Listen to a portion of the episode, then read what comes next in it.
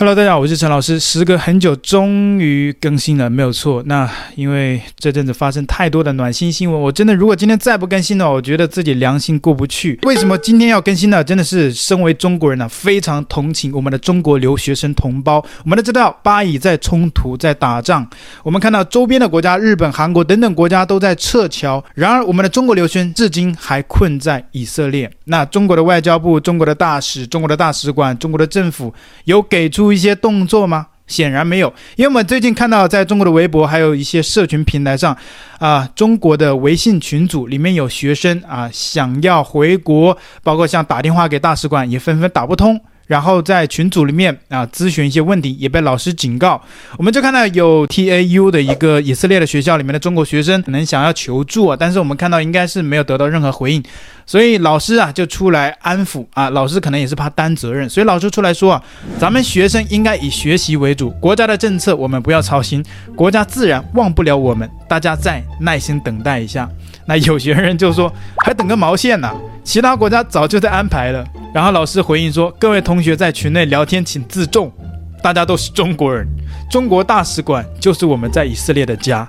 我希望同学们不要因为别人家的事而抱怨自己家，因为我们都是中国人。”然后有一个比较听话的中国留学生就说：“啊，老师说的没错，只要中国还没有撤离，就说明以色列是安全的。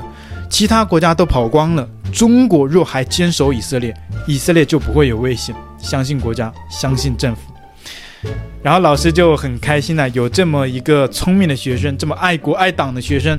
那这位中国老师就回复说：“，是的，这位同学很有远见。各位同学想一想，为什么巴以冲突这么多天了，我们在以色列市区街头也没有看见哈马斯？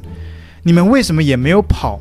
是因为我们都清楚，中国大使馆在这里，只要中国大使馆还在这里多一天，以色列就安全多一天。”这回答也真的太暖心了。那还有同学就问老师，为什么我们大使馆电话打通之后啊，立马就挂了？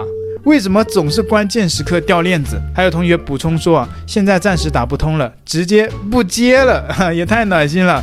然后还有同学说啊，大使馆电话只是个摆设，我打过去也是说国家现在没有安排要撤离，自己想办法，自己为自己的行为负责。然后有同学说啊，哈哈哈哈。你爸要是在国内当官，你再打电话，那态度就不一样了。不能怪大使馆，只能怪你爸不给力。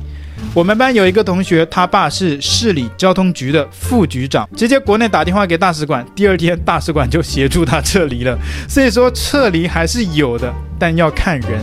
咱们普通人啊，就只能听天由命了。然后老师看到这个局面呢，老师就出来说了：“各位同学请自重，你们的发言一字一句。”都有记录，不要以为到了国外话就可以乱说，你们要为自己的网上发言负责，不要到最后毕不了业。所以这是警告吗？还是安抚？这显然不是安抚民众的情绪啊，这是在警告。然后还 还警告，还真的蛮有用的，因为同学之后就没有再聊刚刚那种类似的言论了，而是说明白，感谢老师提醒。然后还有其他我同学说明白，感谢老师教导。还有同学说知道了，我们身后有强大的祖国，我们不怕。所以这个做法就是中国一贯的一种做法，就是表面一套，背面一套。就是在中国国内的网络上，我们可以看到中国的微博啊、微信啊，大家都可以看到新闻说，中国在安排有序的撤侨计划，也就是从以色列安排这些啊在那边的务工人员呐、在那边居住的人呐、在那边留学的中国人呐、把他们接回来。可是这现实呢？我们看到很多留学生打电话，哎，不接，然后呢，在群里面咨询，哎，老师上来就警告，你是不想毕业了吗？所以说啊，这个这个是表面一套。在国内我们可以看到，你只要去问一个中国人，你说啊，其他国家都在撤侨，中国有没有撤侨？中国。中国国内的民众肯定说，当然有撤侨了。你打开微博看一下，我们中国是第一个撤侨的，肯定不会让这些中国留学生在海外受苦的。所以，我们看到在中国国内网络上的这个状况跟现实是完全不一样的，造成这种局面，也就是因为中国的资讯的不公开、资讯的不透明跟闭塞。那很多的中国的民众啊，就相信网上说什么啊，现实就是什么啊。还有呢，这一次的巴以冲突，我们看到中国的这些网友的这些。立场啊，跟全世界几乎是不一样的。所以这个也是资讯的不透明啊，长期的洗脑造成的。我们可以看到这一次巴以冲突啊，中国网友的这个立场啊，几乎一边倒的都是支持巴勒斯坦。民主国家其实还会支持巴勒斯坦啊，也有这样的声音。但是我们看到中国呢，都是支持巴勒斯坦的。那有中国网友留言说啊，以色列这次只能说活该。之前还窜访我国台湾地区，明明知道台湾省是我国不可分割的一部分，人家国外怎么还知道你们台湾省是中国不可分割的一部分？国外有没有经过长期的洗脑，还硬要窜访？有一句话说得好，不是不报，时候未到。这下终于被打了，笑死我了。还有还有网友留言说。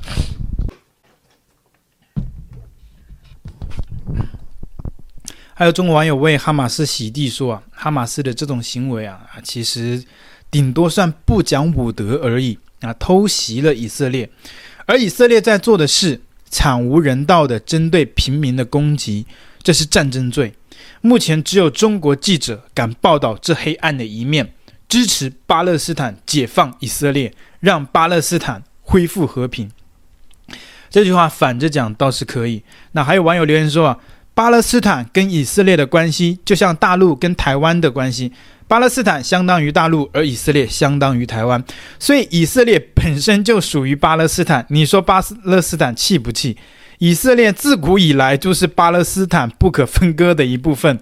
现在独立了，巴勒斯坦肯定生气，也忍了很久。现在是忍无可忍才打以色列的。然而以色列不听话，爸爸打儿子，天经地义，这是教育。结果换来儿子抗议和谴责。还有网友留言说：“以色列不就是一个傀儡政权吗？背后是美国在操控，算不上国家。这次战争其实还是美国挑起来的。如果没有美国，这个世界就不会有战争；如果没有美国，台湾也早就回归祖国了，不至于流浪这么久。二零二七年，中国超越美国，台湾回家的日子也越来越近了。真是痴人做梦，痴心妄想啊！那另外，在中国的基督教一些教会的弟兄姐妹呢，就发起为以色列。”捐款，结果有个弟兄在捐款了第二天就遭到中国警方的逮捕，直接上门逮捕。人家犯了什么罪？捐款错了吗？哪怕你今天捐的是敌对国，你捐给台湾，你捐给日本，你捐给美国，请问他犯了什么法吗？你如果法律写了，那你来抓 OK。你法律也没有写啊，人家捐款犯了什么法？真的是莫名其妙。今天上午呢，我们的查经途中有一个弟兄讲到自己昨天上午给以色列捐完款，下午警察就上门了。做了个笔录，做了个警告。说实话，我听完我只觉得荒诞可笑。你们真的是时刻关心着老百姓的钱袋子吗？河南村镇银行的钱取不出来，你们不去关心，不去调解；房子烂尾楼了还要还房贷，你们也不管；人民失业了找不到工作，你们也不管。然后呢，发生天灾人祸了，当然中国百分之七十都是因为由人祸导致的天灾，然后你们就上演一出抢险救灾。方便面抗压百姓大酒店的戏码，然后那些傻子们呢，感动的痛哭流涕啊！我们的人民子弟兵实在是太伟大了，作风真的是很优良的。说实话啊，正常国家呢是保护自己国民的生命财产安全，然后呢提供相应的公共服务，因为纳税人嘛。正常国家保护人民的私有财产，风能进，雨能进，国王不能进。但是呢，在那个地方没有任何隐私可言，因为我问他了，他没有留下手机号，还有任何家庭住址信息。但是你们却能上门去警告，我还是觉得荒诞可笑，而且可怕。在现在这样的技术之下，好的技术呢，给坏人确实是有点令人担忧的。在中国呢。不要去做有思想的韭菜，也不要去做特立独行的猪。他真的统治者恨不得每一个人都做为全聚德上新设备而拍手叫好的鸭子。所以说呢，当然这个国家，我相信全世界人民都知道。我说出来大家知道，我不说出来其实大家也知道。所以说呢，真的是希望大家能走的还是快走，不能走的呢，只能说要不然就闭上嘴巴不说，要不然呢就是等待时机。所以这么荒谬的事情发生在今天二零二三年的中国，你就可以想象出来，中国网友再怎么白痴的言论也是很正常、再正常不过的了。就像接下来还有中国的一些记者，还有一些网红媒体，在中国的抖音上面做节目，口口声声的却说这个恐怖组织哈马斯啊，说他们啊啊，哈马斯，你还是太温柔了。就这一句话，让很多的中国网友啊，就产生了共鸣。哈马斯啊，都是被逼的，他们是受害者。这个就是典型的什么受害者有罪论嘛，就是以色列是受害者，结果以色列被中国网友说以色列是这个罪魁祸首，被攻击的以色列反而成为了加害者，这就是典型的受害者有罪论。然而，这个加害者哈马斯这个恐怖组织，在中国的网络上啊，就引起了大家的共鸣。大家都认为这个这个女主播、这个女记者、这个女网红说的话，就勾起了很多人的共鸣。说啊，哈马斯真的还是太温柔了。是什么样的一个国家会有这样的一个结论？这样的一个恐怖组织比 ISIS 还有恐怖的一个恐怖组织？哎，中国人民还觉得他太温柔了。那？大家能不能换位思考一下，让这些恐怖组织跑到中国去你们的家里面，把你们的爸妈捆绑起来，而且还是直接 biu biu biu 的那一种？你们怎么想？你们是不是觉得哇，哈马斯把我爸妈给 biu biu biu 了，还是太温柔了？这是什么样的一个国度啊？这基本的人性的认知都没有。唉，哈马斯不就抓了几个什么以色列的军官、犹太的什么开垦团吗？是不是这些人本来就是殖民主义的马前卒啊，是走狗啊？难道不该抓吗？所以说很明显，家人们啊，这个哈马斯还是太温柔了，还是太温柔了。